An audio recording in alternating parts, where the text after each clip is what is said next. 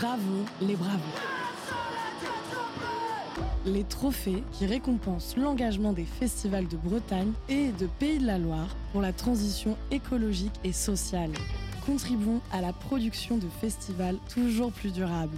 Vous écoutez l'émission des Bravos à la rencontre des nouvelles dynamiques d'action pour des événements plus responsables. Merci. Merci beaucoup.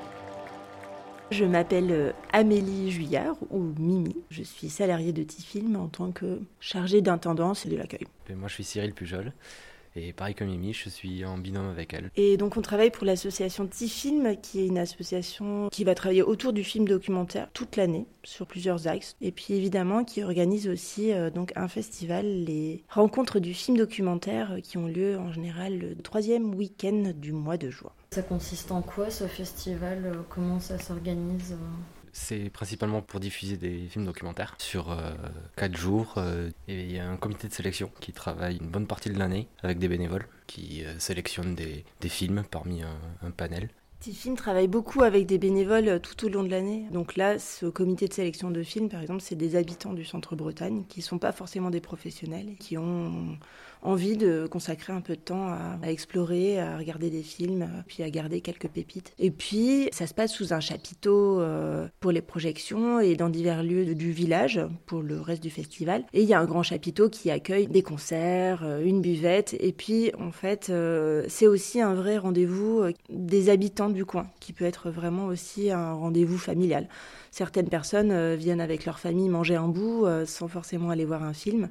Et c'est ça qui est quand même euh, aussi assez chouette. C'est une échelle vraiment humaine de village. Vous avez remporté la mention spéciale Résistance et Solidarité dans la catégorie circuit court et approvisionnement.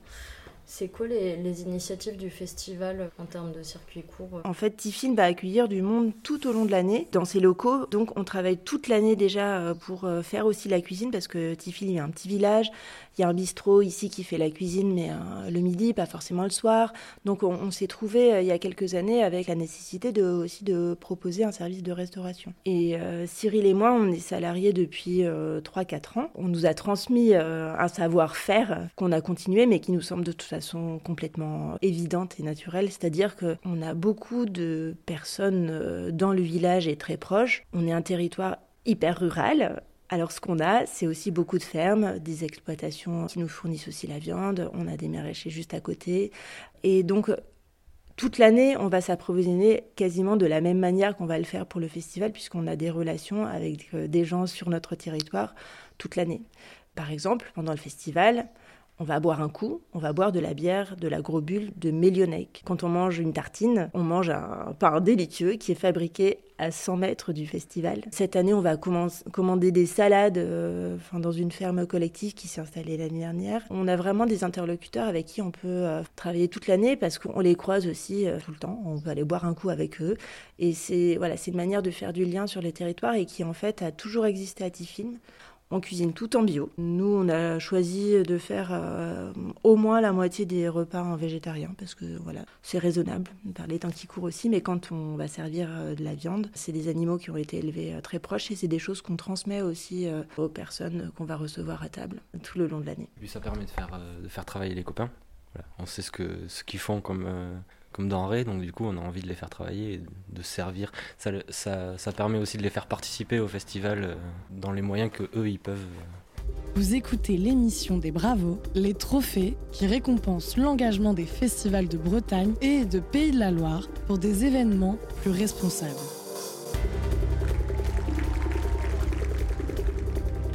Est-ce que c'est plus difficile de, de fonctionner en circuit court? Ah, ça demande un peu de préparation, un peu en amont, quoi.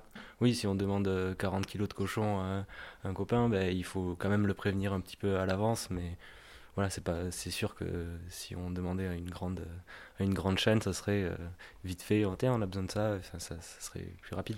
Est-ce que vous voyez des évolutions encore possibles au niveau du circuit court? Raccourcir encore le circuit sur certains, sur certains points du festival? Bah non, enfin non, je dis si, il y a toujours, il y a toujours moyen de faire, de faire plus proche, mais en fait, euh, tout est en circuit court dans le sens où le, chapiteau, il, il est pas loin, il soit Rosconin, soit par là. On va chercher les, le, le matos qu'on a besoin pour le festival, vraiment. euh, soit à Millionec, soit aux alentours en fait. Donc c'est vrai qu'on essaie de, ouais, d'améliorer. De...